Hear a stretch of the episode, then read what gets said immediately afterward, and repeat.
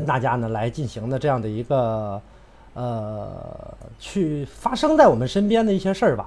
我们通过呢今天的节目跟大家呢共同的来分析分析，如果在生活当中您也遇到过这样的一个事儿，我们该如何来进行的这样的一个解决啊？这个，呃，这是我们呃节目组应该说在今年吧，应该跟大家推出来的一档新的这么一个环节啊，希望给我们更多的这样的一个车友能够带来一些帮助啊。好嘞，那咱们说到这儿了啊，说到这儿了，咱们接下来的时间呢，就得来回顾一下这个事件的这样的一个情况，然后呢，我们也连线一下呢我们的这个律师团队啊，咱们来听听这个律师团队他怎么说啊，看看这个事儿的话呢发生了哪些。所以呢，我们先来呢这个联系一下我们的这个这个呃车主啊，先来联系一下车主。这车主呢是一位王女士啊，其实事儿不大啊，事儿不大。来，咱们这个尝试着连线一下啊。我们现在通过微信语音的方式来进行连线一下啊。王女士，王女士晚上好。喂，哎，王女士，晚上好，晚上好。哎，能听到吗？听到了是吧？这个就关于你今天下午这个反映的这个事儿哈。在正好呢，这个节目开始，然后呢，就想跟您的这个呃，正好通过这个事儿呢，跟您沟通沟通您遇到的这个事儿。因为平时生活当中，我们也经常可能会遇到这样的一个事儿哈。其实事儿不大，很小的一个事儿，就是看看这个责任的一个划分的一个问题。那么您这样，王女士，您稍等一下，我们现在连线一下我们律师，然后呢，把这个事儿的话呢，您也跟他这个重复一下，然后让他也听听，看看他帮你帮咱们拿拿主意，给咱们来维维权，好吧？看看这事儿究竟怎么办。您先稍等一下，别挂断电话啊。那我们现在呢，这个连线一下咱们这个律师啊，正在连线当中啊，大家稍稍等待一下。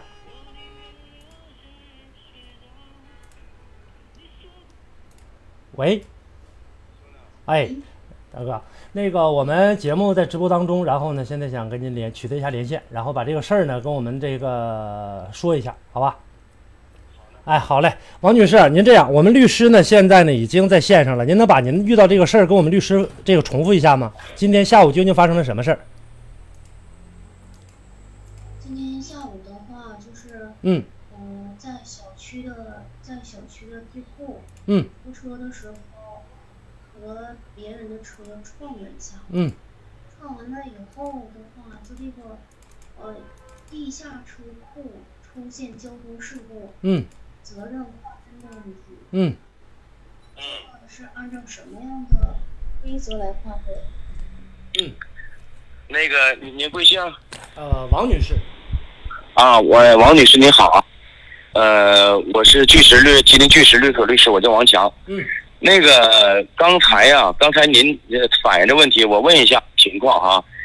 呃，当时在地下车库呃发生车辆碰撞了，对，那个当时报没报警？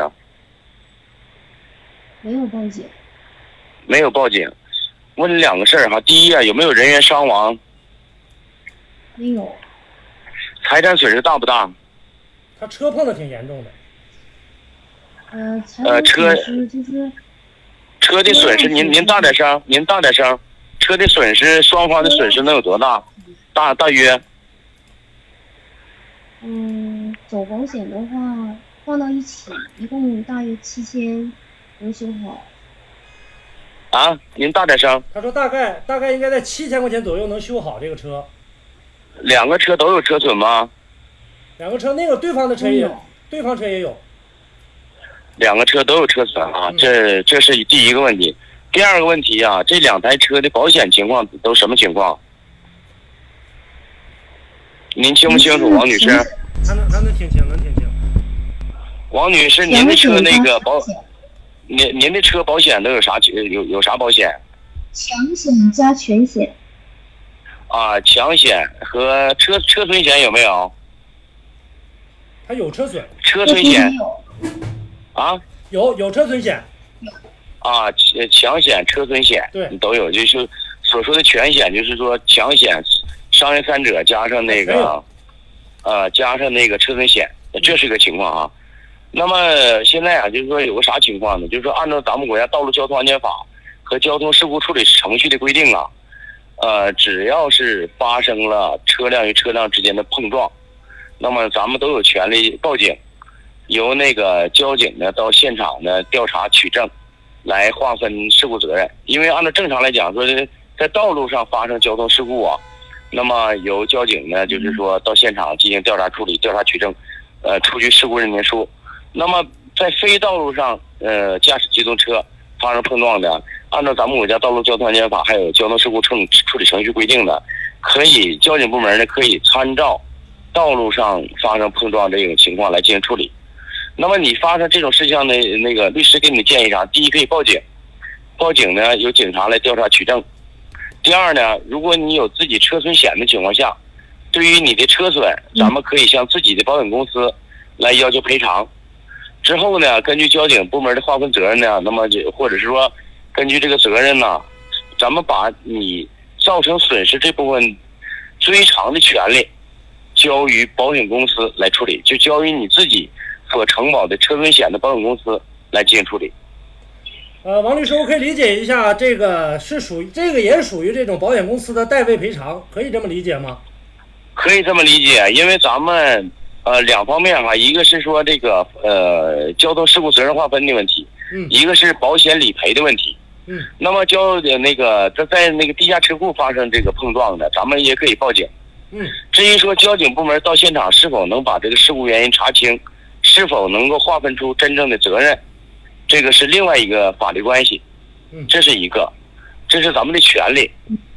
呃，还有一点呢，就是说这个咱们自己投保了车损险，那么咱们车受到损害了，财产受到损失了，咱们可以向自己的保险公司来进行。赔偿之后呢，善后的事情呢，由保险公司，呃，来进行追偿也好，或者说采取其他措施也好。总之，王女士这个车呀，投保了车辆损失险，嗯，那么咱们的损失应该是呃能够得到赔偿的。但是现在是这样，他当时呢在行车的过程当中呢，这个他是属于一个呃直行的这样的一个状态，然后呢，对方是右转。这个里面呢，在地下车库里面，咱们呢关于呢这个呃直行啊转弯让直行的这个事儿，在地库里面说得通吗？这个我我刚才讲了哈，就是说车辆发生碰撞，在道路上没有问题了。那么在呃道路上呢有很多标识啊，包括道路上有很多那个规则，这道路交通安全法都有明确的规定。嗯。那么在对于地下车库这一块儿。他有可能不认定为是道路，但是呢，呃，发生交通事故之后，发生车辆碰撞了，咱们也有权利报警，有警察呢，有交警呢，对于这个事故的成因，包括这个责任的划分进行处理。嗯。呃，交警。至于说刚，至于说刚才主持人你也谈到这问题哈，就是说到底这个责任如何划如何划分，到底谁存在违章，到底谁存在过错？这个就得由交警部门来处理。如果交警经过调查取证之后啊，这个事故成因无法查实的情况下，那么呢，就是说咱们如果不走保险的情况下，也可以到保呃到法院。到法院之后，那得需要自己提供证据。这种证据包括说是这个有没有过错，有没有违章，这个得需要咱们自己来取调查取证来取证。现在呢，交警部门，王女士，今天下午交警部门给出的一个说法是什么样的？交警部门其实交警部门没给说话，明天或者是后天再跟他们联系。交警部门当时是没有这个进行出警，然后呢，他现在呢说是可以给我们提供一个事故责任认定书，是吧？是这个吗，王女士？还是他提供什么？嗯，提供的就是这个。提供是是是近两天跟他们见面以后再提供啊。王女士，我问你两个事儿，王女士。嗯嗯。王女士，您您您听清了吗？他在听，他在听。那就说那个车库底下有没有监控？应该有监控。你最好啊，和车库的管理部门。地下车库管理部门，看看查查监控，因为还有一个，你是不是报警了？对呀，报警了。那报警的情况下，那么就是说，第一，报警等着警察会把这个事情处理拿到结果的；第二呢，你看看寻找证据，就包括那个现场有没有监控。嗯，有监控的情况下，就是如果有你调不出来，咱们可以申请交警部门去调。如果你调出来更好，完了把这个把这监控啊，呃，提供给交警部门。王女士，咱们跟物业能沟通上吗？把这个整个的这个监控给要回来吗？好像这方面得是警察出面取证。嗯，那个，我刚才王律师跟你说这事儿啊，你可以和物业啊取得联系，或者说车库那个地下车库管理部门取得联系，问他们有没有监控。有监控啊，呃，他要不给你调的话，有的话，咱们可以申请交警把这个信息线索提供给交警，由交警们来调取这个呃调取这个监控。嗯，好的，谢谢。听到了吧，王女士？你这样的话呢，现在其实有点有有一些顾虑啊，王律师。现在其中有一个问题，刚才你提到了，说让王女士呢走自己的保险公司进行代位赔偿。现在如果说走了自己的保险公司的话，将来会不会涉及到给王女士的这个保额上涨？因为王女士出险了。现在吧，这个问题啥？因为最终我还没有考虑她的保额的问题，我只是说考虑她损失的问题。嗯，啊，因为咱们目的是解决问题。对。但是你损失最最起码这一步，你可以通过这个这个这个方式来解决这问题。而且保费上浮的情况下，我想那个上浮也幅度也不是不会很大。嗯。另外，保险公司呢也会考虑将来啊、这个责任认定、责任那个事故成因责任认定。嗯。但是说目的是王王女士，毕竟说车辆受损了，车辆受损，那么咱们想弥补这个损失，我说的是通过法律途径。按照法律规定，他他的损失可以得到补偿。嗯，王律师，咱们现在这种情况下的话，如果王女士去找这个交警队来进行来这个，一个是报案，再有一个的话呢是进行的这样的一个调查取证的话，作为王女士来讲的话，我觉得她应该是有这个权利的，是吧？交警也应该积极配合我们。对对，就是说交警啊，对于车辆发生交通事故碰撞的，嗯，他出现场出相关的证明，调查取证。这也是他的法定职责，因为现在这个问题是发生在车库内，而并不是在道路上，所以说现在王女士担忧的这个事儿呢，就是交警会不会去进对这个事情呢进行这样的一个更详细的现场勘查。我刚才讲了哈，就是说咱们国家道路交通安全法呀，还有交通事故处理程序，嗯，都有这方面的规定。那么就是说，对于非道路上发生的交通事故，发生车辆碰撞的，参照道路上发生交通事故。来进行调查处理，嗯，这是法律上有明确规定的。那也就是说，我们王女士是有权利向交警部门进行提出申请，然后呢，进让他们进行的这样的一个介入，来责任划分，是吧？对，是这样。主持人说的非常准确。嗯，好，那在这里呢，这个王女士大概这个情况呢，听得差不多吧？就你有权利去找交警，让交警给你去处理这个事儿，能听明白吗，王女士？嗯，谢谢。再有一个呢，关于代位赔偿的事儿，如果对方不赔偿你的话，你可以先走自己的保险公司，然后呢，你涉及到哪个保险公司的话，然后你再跟我进行沟通，我再去给你问哪家保险公司去进行这样的一个代位赔偿，然后后期保额是否会上涨的这个问题，行吧？好的，谢谢。嗯好嘞，王女士，有什么事儿的话，咱们再随时沟通，好吧？好的，谢谢，再见。嗯，好嘞，那就跟您说到这儿。呃，王律师，大概的这样的一个情况，他今天下午打来电话的时候呢，情绪还是比较激动的，因为他下午的时候呢，我们也有这个通话录音啊。他当时呢，这个聊了很多，他包括呢，他在考虑说对方在地下车库的时候，他的限速、限速的问题。他说他对方当时开的得有四五十迈，开的特别快。他呢也在这个网上应该是找了很多的这样的一些相关信息，其中包括一点说地库的这样的一个行驶速度大概应该就在五公里左右。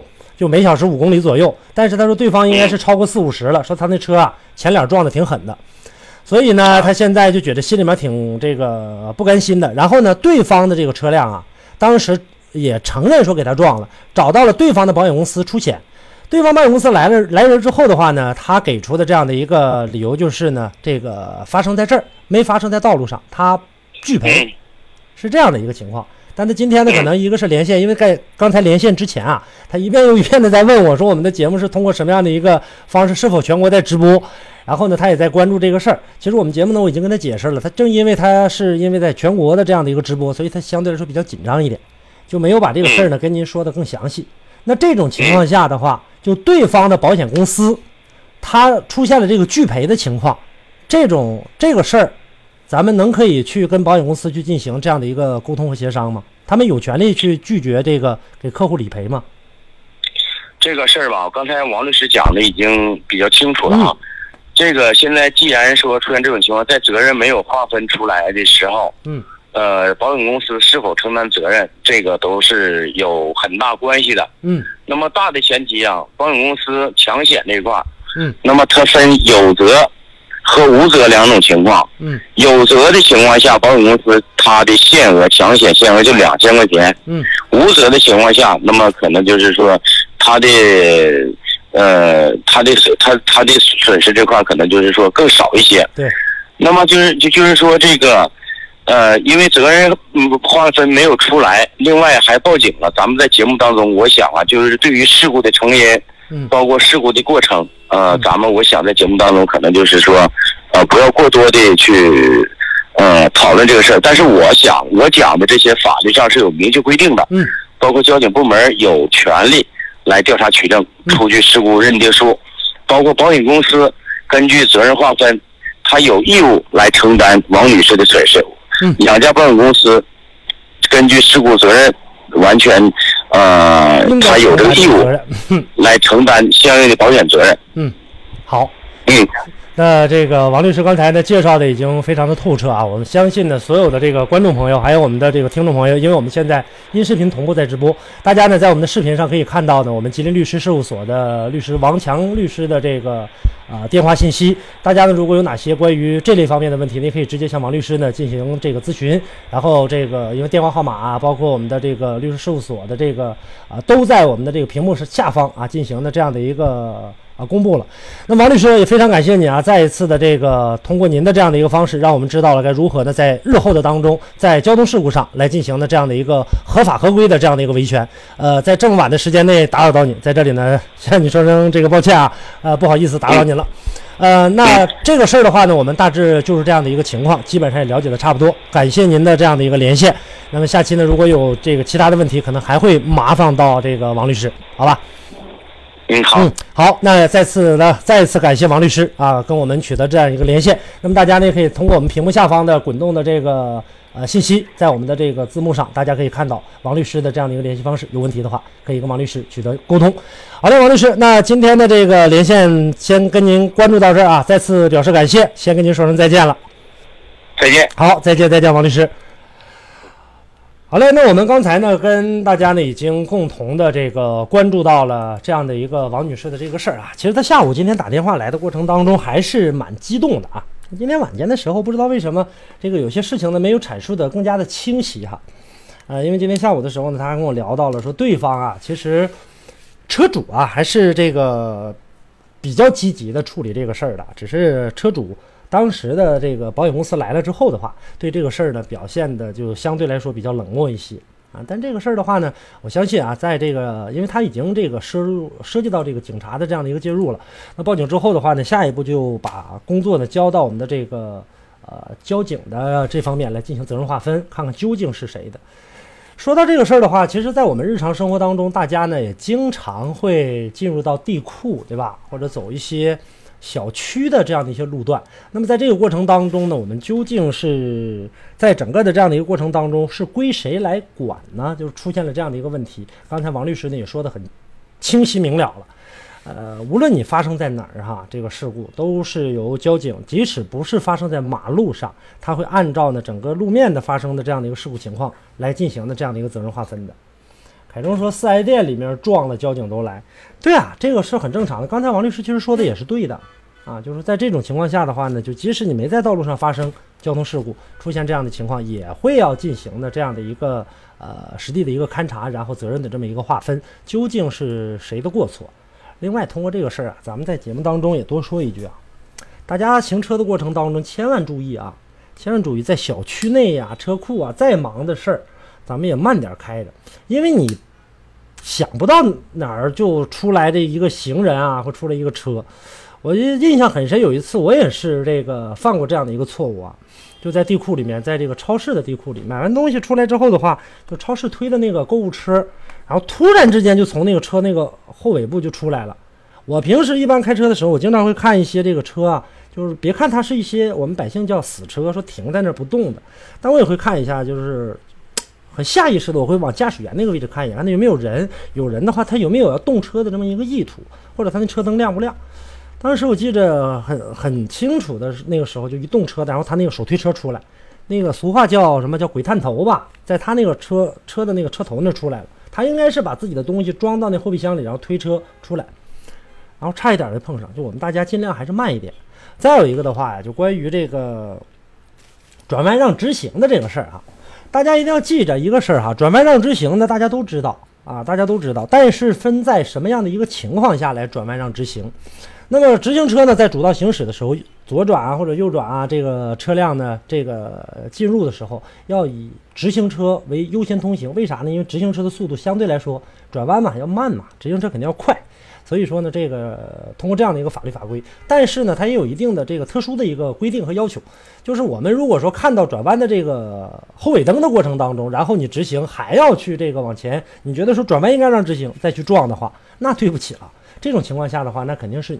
这个直行车的这样的一个责任了，因为人家已经几乎要过去了，你还要这个那么快的去开，所以很多特殊的情况吧，啊，特殊的来进行界定，行吧？咱们这是一档汽车节目啊，这个关于法律法规的这个事儿，交给我的这个律师团啊，我们节目律师团，保险公司保额一定上浮啊，劝你投保时说的天花乱坠，理赔时就各种原因拒赔，这个没办法啊，这个在很多的这样的一些，但大部分还是好的。那可能会有一些个别的一些保险公司，我印象很深，就关于保险公司啊，大地，大地保险就这种，呃，你说它小吧，其实它不小，呃，但是呢，在整个的这样的一个保险的过程当中，它表现的确确实实是很很一般。我记得有一次是一个车辆在在我的这个小区楼下停着哈，那个车给我刮了，刮完之后的话呢，因为大家也都知道说我有一个这个老款的那个车型嘛，呃，刮完之后。然后对方的这个保险公司来了之后的话呢，他当时态度很恶劣。然后我跟他去沟通的过程当中呢，这个他说呃撞了之后给你给你赔理赔嘛。然后保险公司领来之后，保险公司说你去哪儿修？我说去四 S 店吧。然后呢，这个他竟然跟我要，他说那你是哪年的车呀？我驾驶证、行驶证要看。我说给他看完之后呢，他说你这这个这么多年的车了，你还要上四 S 店修吗？我说那作为这个车主来讲的话，我应该是有权利选择的，对吧？然后呢，他跟我提出了一个非常不合理的一个要求，这就是他们理赔员做的事儿哈。大地的大地保险，我印象很深刻。然后呢，他跟我说提到了，他说我要要你的这个呃近五年啊这样的一个保养记录，就你这个车一定要在四 S 店保养。其实大家我说到这儿，其实我所有的我的车友啊，大家应该都知道，就对于我个人来讲的话，我几乎我的车是不去四 S 店保养。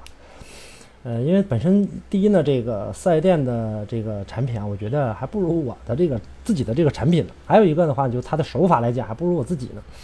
所以在这个过程当中，哎呀，去进行的这样的一个处理，处理之后的话呢，他呃问我超要这保五年的这个保养记录嘛，说只要你能拿出来，然后我就允许你到四 S 店保养。他当时呢，就是我觉得他应该是把我当一个小白，因为不认识嘛。嗯，这个事儿的话呢，后来呢，通过这个协商和沟通啊，那个理赔员呢，处受到了一定的这个惩罚吧，算是惩罚吧。后来我觉得也算挺可怜的，然后我就觉得这事就算了，我就觉得他在欺负人的过程当中那种盛气凌人的感觉很让人不爽。呃，他提出了很多非法的或者说不合理的这样的一个要求，然后呢，我跟他们进行理论之后的话呢，他们也知道怎么回事了。我说你别说要十年的是吧？我这个车的话呢，呃，你想要从。生产制造那天开始，一直到现在的这个保养记录，我都能给你拿出来。你想要吗？啊，后来这个他也就不了了之了这个事儿。后来他嗯，正常的定损了，定了几百块钱儿，啊，其实伤很小，因为他刚起步的一个倒车。后来我就把这个费用啊，主动的给他让了一些，我就没要那么多，说差不多就得了。就这个事儿的话呢，基本上你知道，就是不要随便的在路上去欺负我们的车主就 OK 了。这就是一个大地的一个保险，对方的车啊，对方的车大地的。包括凯中，你说啊，尽量选择人保、太平、呃太保和这个平安。其实我觉得你说的后面的两者啊，太保和平安相对来说还要还相对来说好一点，啊，因为这个平安的话呢，肯定是现在做的更大嘛，呃。太平洋保险呢，应该说在去年吧是排行呃第三还是第几来着，我就忘了。后来平安好像有所下滑，但是人保来讲的话很一般，真的，我这是个人的一个感觉。可能凯中在你们那儿可能表现的相对来说要好一些啊，反正在我们这边来表现的一般啊，它的这个出险啊，包括它的理赔啊，而且呢，在这个之前我有没有跟大家说过一个事儿哈？就有一台车呢是啊，我记得很深啊，吉利的一个车，当时被撞之后，他也是在人保保的。这也是在我身边发生的一个事儿啊，在四 S 店碰到的。然后呢，他这个当时呢是没给当地的这个四 S 店，然后他给到了一个给到我们吉林的啊，他给到了省会长春的这个四 S 店。给到了这个四 S 店之后的话，到那去修完之后啊，里面的这个修的这个产品配件，第一是这个副厂件，啊，虽然是在四 S 店修的，但是保险公司不知道他们中间做了什么手脚，就是人保干的。然后呢，整个的这样的一个保险，因为这个事儿的话，现在还有记录可查啊，在吉利四 S 店。后来呢，这个车主拿到这个车，又回到当地四 S 店重新进行了更换，更换这个配件。所以说这个事儿的话呢，就是任何的这个取证都是有的，包括的保养记录啊，包括这个修的这个记录，当时在哪家店修的，然后后来又回到哪家店修的，然后当时保险公司是怎么要求他去异地赔偿的？为什么不在本地修，要到异地去维修？这里面出现了很多事儿啊。所以说异地维修的这个过程当中，又让车主产生了很多额外的费用。比如说给你换一个件儿，我们打一个比方，换一个轮胎，打比方啊，这个不是人家发生的事儿，这个是我们这个随便说一说。他在这个，比如说我给给你换了一条轮胎啊，这个轮胎的话呢，不是这个好质量的这个轮胎，你在开的过程当中出现问题了，你怎么办？你找当地的肯定不能给你解决，那我就要到外地去，对吧？因为外地给我换的，这中间来回进行沟通的过程当中产生的费用。啊，这个是没有人给你去进行报销的，所以这东西很麻烦。如果你要在当地的话呢，它离得很近，直接到店就可以进行更换了，就是这么一个情况。呃，当然后后后者关于轮胎这个事儿，我只是给大家做了一个比喻。成吧，那这个事儿的话呢，也算是我们今天呢再一次的跟我们的这个律师团啊，包括这个给王女士呢解决了一些这个心理上的一些困扰吧，啊，希望能够帮助到你。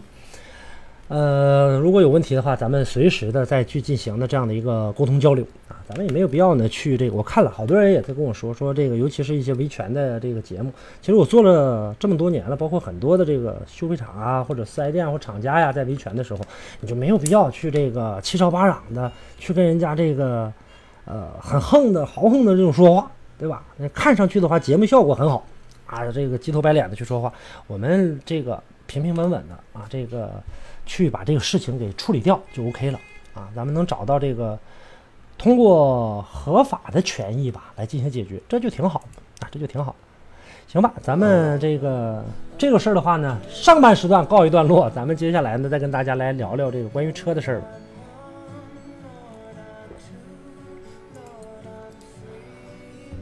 好嘞，我们今天啊这个直播啊开的很多啊，端口开了很多。其实大家现在能看到，我们关于这个几乎几大视频端啊都这个开通了，包括我们的这个传统的啊，抖音、快手不用说了，这个都开了啊。这个大家不一直让我开嘛？好多人一直都在说你能不能开这个，能不能开这个？OK，这个基本上都是在同步直播的，包括我们电台的直播，呃，都在这个同步进行当中啊。有问题的话，直接把这个问题打在公屏上，包括呢这个微博啊，这个刘光说车的微博也在上面，也在进行的这样的一个实时直播，呃。歇一会儿，歇会儿，咱们来这个这个事儿的话呢，虽然不大啊，但是这个问题的话呢，这个要一点点的去慢慢的去解决。希望这个王女士解决过之后的话，也能跟我们这个取得一下联系，告诉我们一声。呃，我接下来要跟本来今天啊，大家其实关注我这个关注我们这个直播平台的啊，大家可以在这个啊微信里面搜索啊，右上角点击这个加号，添加朋友一栏里面找到公众号，然后输入刘刚说车。刚刚快手名是啥？所有的我所有的名不都叫刘刚说车啊？你可以到那里去这个看一看，找到刘刚说车，应该是快手，应该是刘刚说车 FM 吧？我看一眼啊，我看一眼，我自己都不知道。我说我很少玩这个，就其他的这个视频端的这个车友，如果说您感兴趣的话啊，刘刚说车 FM 啊，如果这个您感兴趣的话，我觉得在这儿啊，应该有一些东西，比如说我们一些测评车辆的一些测评的时候就麻烦了。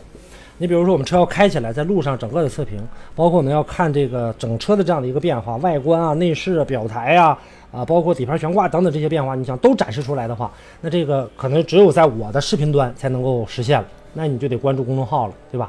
公众号你在右上方点击加号添加朋友，然后下面有个公众号，输入刘刚说车，哎，点关注，往期的直播视频的回放也都有啊，随时能够看得到吧。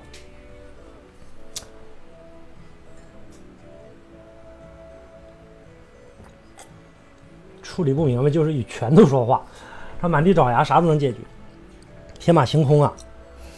那个现在国家这个提倡的这个比较好的一个风气，我觉得挺好的，叫这个扫打黑除恶，对吧？你非要你非要拿这个事儿去顶风上，那么换句话说，就算没有这个事儿的话，如果说要拼拳头的话，那么对方的实力如果相差很悬殊呢？如果呃你觉得你很牛，对吧？但是要是万一碰见比你的这个实力更强的呢，对吧？那你这个时候怎么办呢？所以这个事儿的话，这这这么做事儿的话不不成啊，天马行空，要控制住自己的情绪。啊，我在这个节目当中，我刚才要要这个之前啊，这个在推今天的直播之前啊，好多车主应该车友在看我的这个直播的过程当中，你应该能看到啊，就关于这个我当时定的一个标题，我说最近啊，可能是有一些新车啊扎堆上市的这个事儿啊，扎堆上市这个事儿，我觉得说，我说你会不会买啊？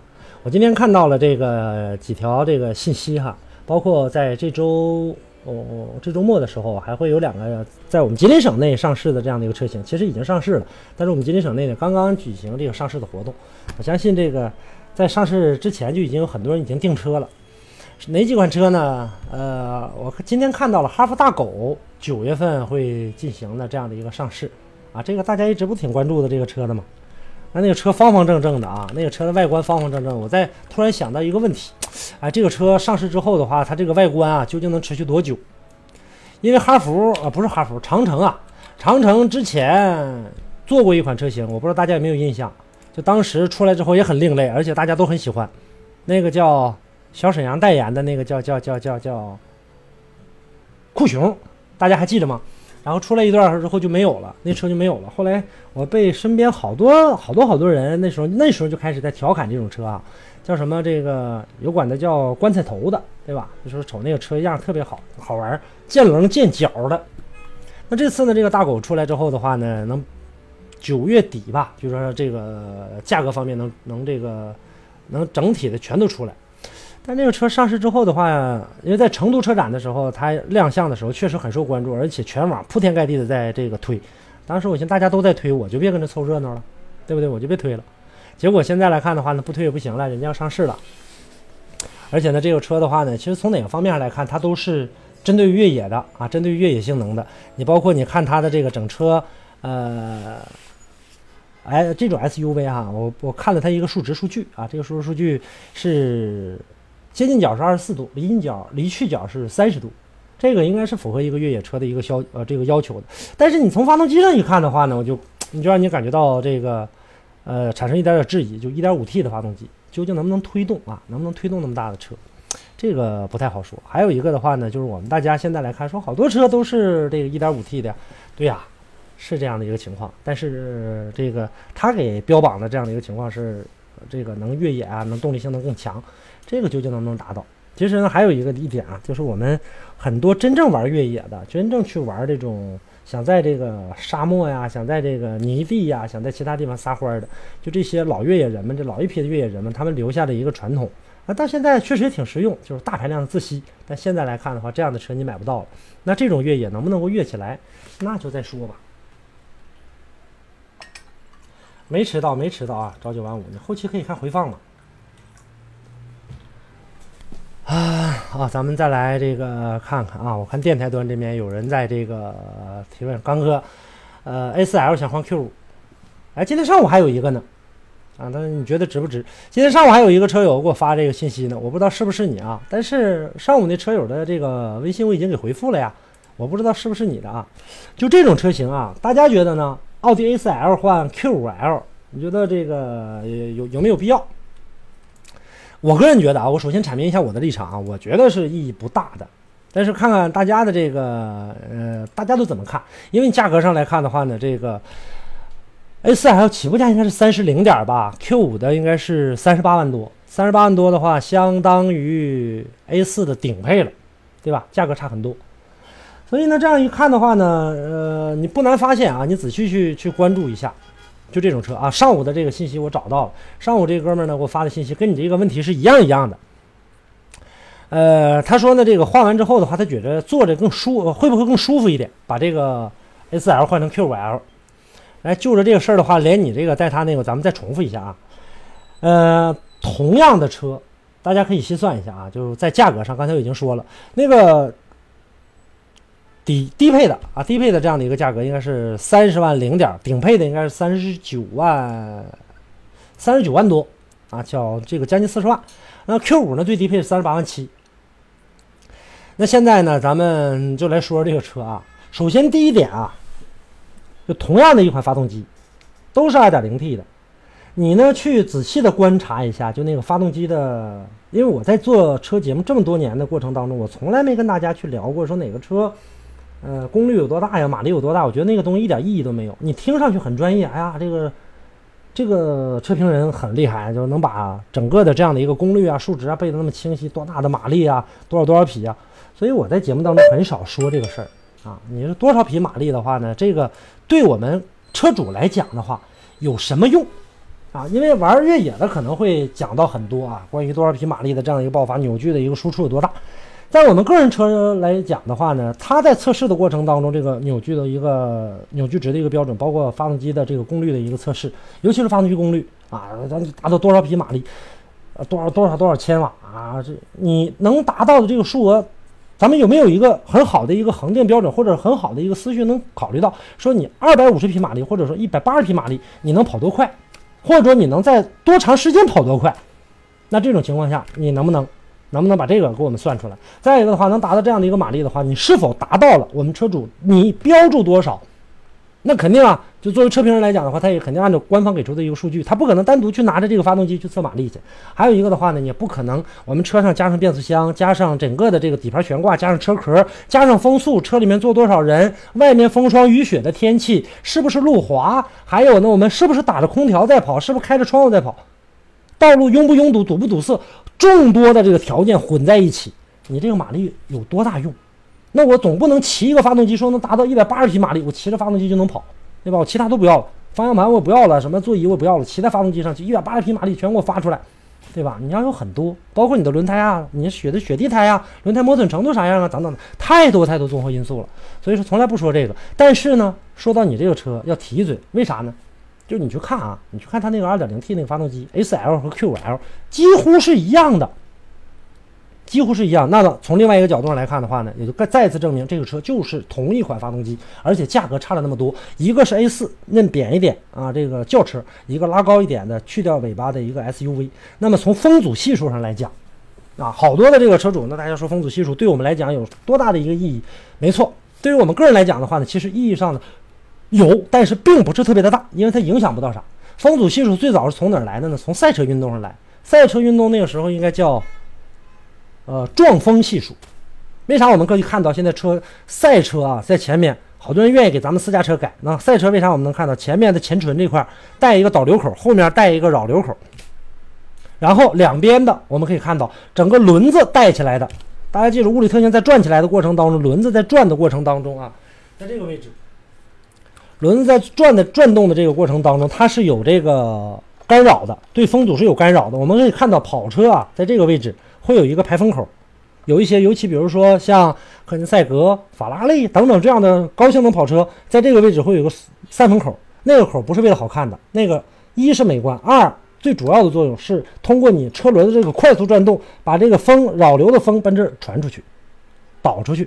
所以说呢，咱们 A4L 也好，Q5 也好，在这种车型这个过程当中的话，你涉及不到这个，那么你从一个小车壳换一个大车壳，动力上能好哪去？这个可想而知，对吧？大的肯定要，咱们老百姓说更兜风一点嘛。再有一个，从舒适程度上来看的话呢，大家记着啊，就在同价位当中啊来对比。听好，我有个前提条件，叫同价位当中对比。你不能拿一个五万块钱轿车去对比一个一百万的 SUV。从舒适程度上来比的话，如果跑长途来算的话，轿车的舒适度是要比 SUV 要高很多的。所以说这种情况下，你要换车的话，我觉得那就一点意义都没有了，知道吧？一点意义都没有。嗯，多说了几句啊，因为这两个朋友的一个问题，然后呢跟大家呢多延伸了一点。咱们在整个的这个呃选车的过程当中吧，就是其实选车的道路应该叫任重而道远，任重而道远嘛，就慢慢慢慢去研究吧。谢谢幸福人生啊，凯中送来的礼物。凯中说什么？叉 T 四咋样？最近一部很火电视剧里赞助商看着挺不错，适合年轻人开。啊，对，外形上是挺适合。你电视剧我不知道啊，电视剧我没看着，但是外形上来看的话，表现的还不错，而且。呃，配置也挺高，2.0T 的发动机加上嗯九速的这个手自一体变速箱，表现的还都挺好的。但是说心里话，那个之前不一直在开玩笑吗？几折几折开，几折爆是吧？几折老沃没人要。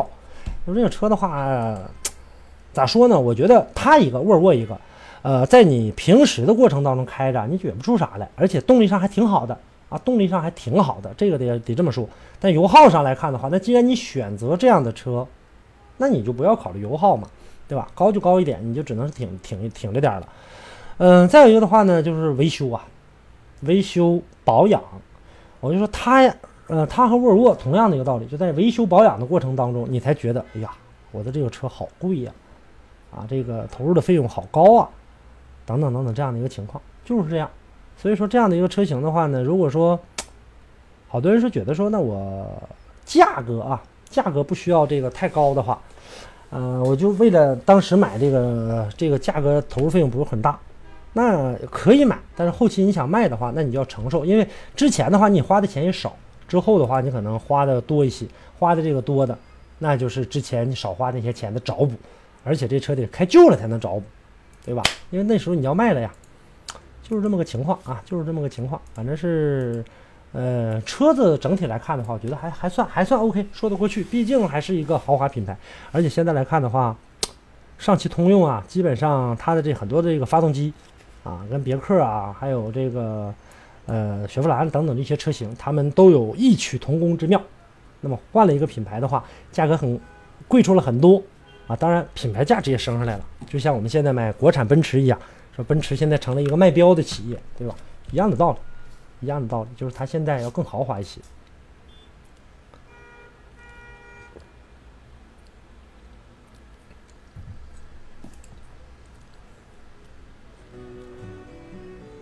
多说几句啊，这个。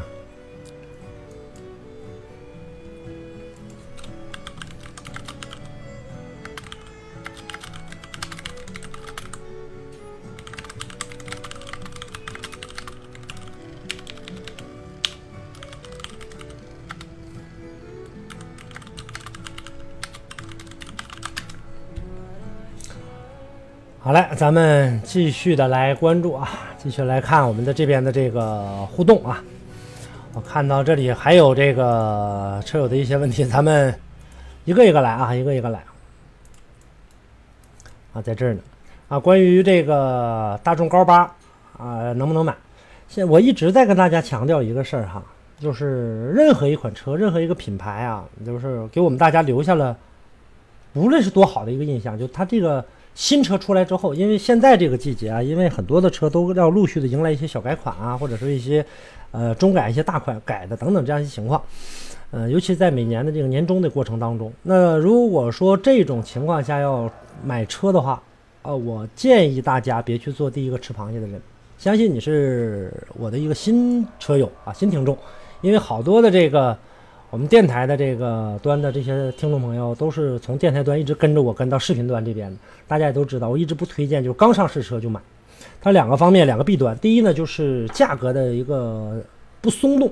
那因为刚上市之后的话，它也要进行探市场嘛，价格究竟能能不能便宜，这个现在不得而知。还有一个问题呢，就是这个车在上市改款之后的话，那么有一些呢是这种。小改款的这种，只是改了一些外观，从动力性能上没有什么太大的变化，那还 OK。但是你价格上肯定没有原来的便宜啊，没有原来那么松动。呃，但是如果中改或者大改的话，改了什么发动机啊、变速箱啊，或者改了其他的一些方面的话，很麻烦。因为一旦啊，这个东西有点撞大运的意思，就厂家在宣传的过程当中，他一定是说的很好的，他一定把他所有的这个特性都给大家来说出来。其实这个无可厚非啊，把自己的这个产品的优异的性能。告诉给大家，展示给大家，这个很正常。但是你在开的过程当中，有的时候呢，就理想是很好的，但是现实就不是那么回事儿，对吧？开着开着可能出现这样问题或者那样问题。那么作为呢，这个。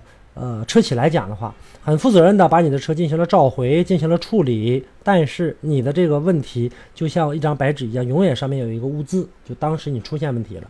那么第二批车的话，或者第三批或者第四批，如果说出现一些重大性的问题的话，那它可能就要去进行改了。改完之后，等再出这批车，问题不存在了。那你这批车问题不存在了，不代表你之前的那批车问题没出现过，对吧？那之前那批车主呢，换完之后的话，如果说换好了的话，那 OK 都没有问题。那如果继续出现其他的问题呢？这个这些事儿不是没有啊，所以不建议大家去做第一个吃螃蟹的人吧。呃，先开着啊，先开着，开着之后的话呢，有问题的话再说，就是这么个情况。嗯。多说了这个几句啊，多说几句。好，咱们继续的来看看啊，继续来看这个车友提出来的这个问题。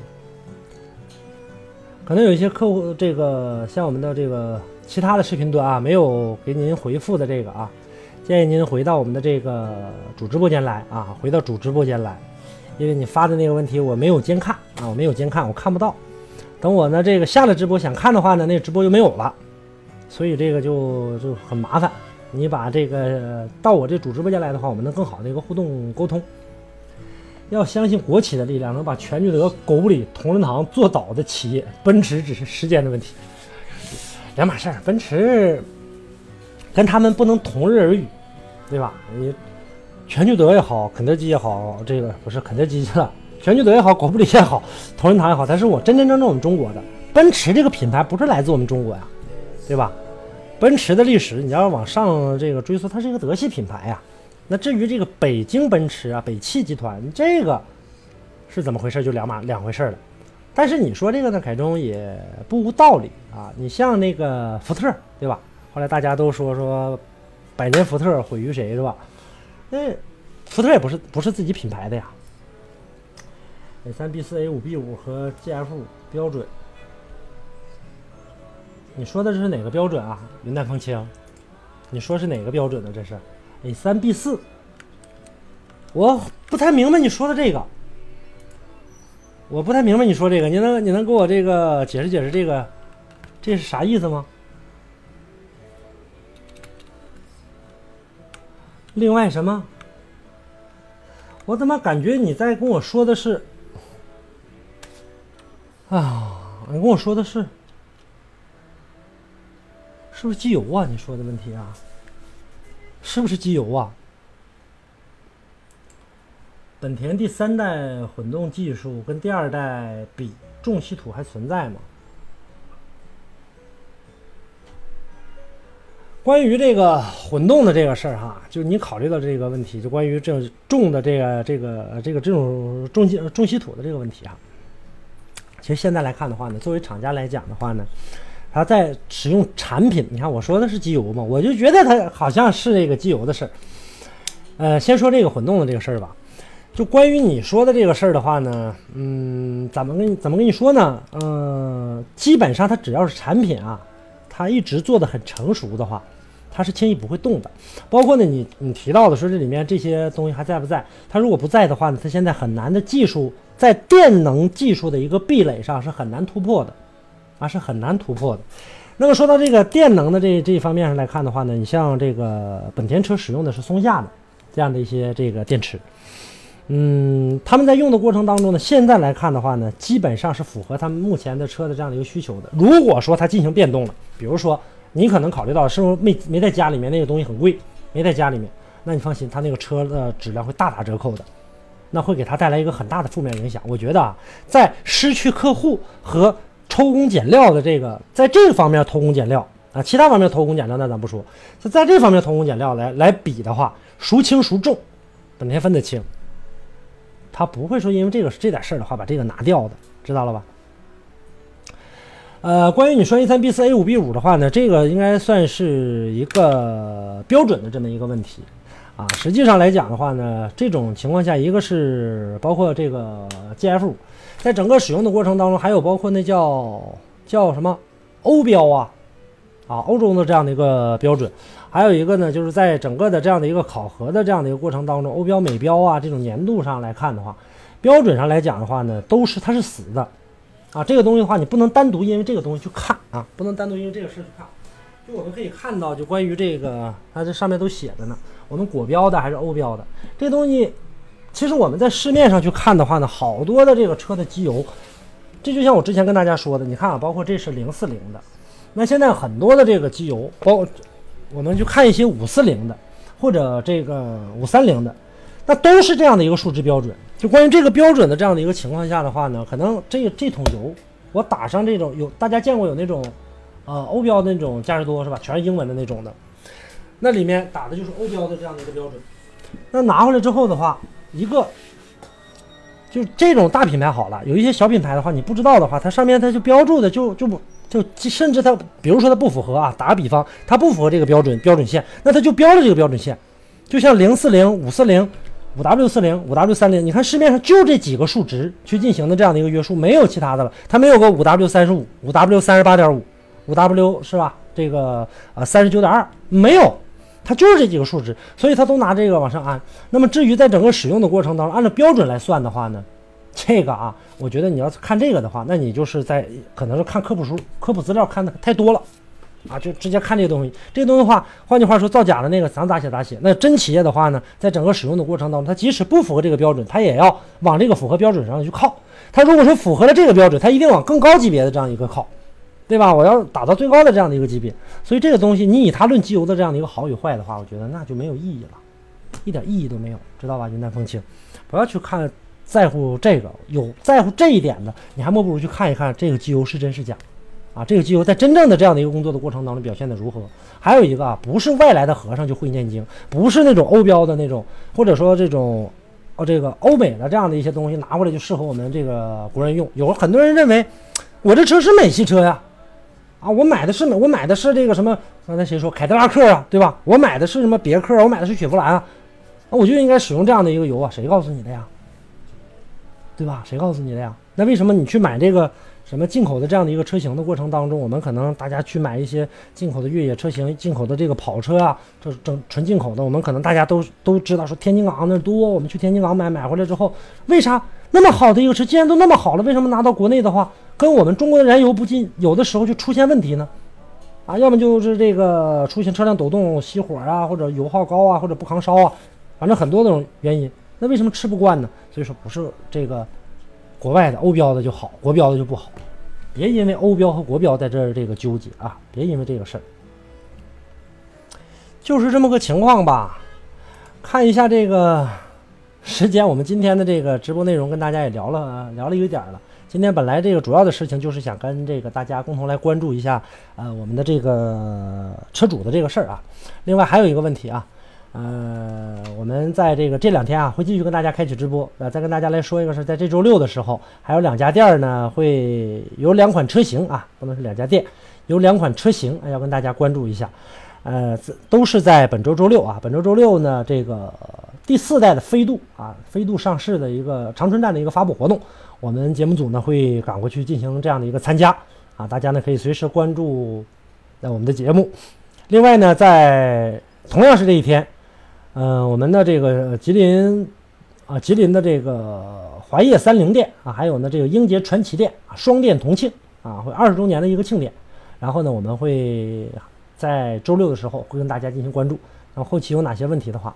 然后呢，关于这两款车的，大家如果要买车子的话啊，你可以随时找我，好吧？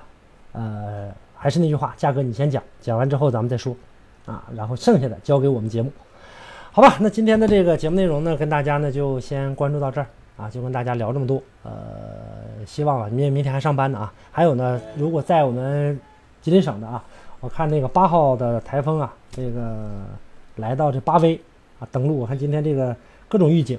大家在出门的过程当中，尤其明天啊，出行的过程当中，我们吉林省的这个车友，大家注意一下安全。那么其他的地方也时刻的，其他的省份、其他的地地区也时刻的关注一下您当地的这个天气情况，好吧？今天的这个直播内容跟大家就关注到这儿了啊，我们直播就说到这儿，大家晚安啊，晚安晚安，拜拜拜拜。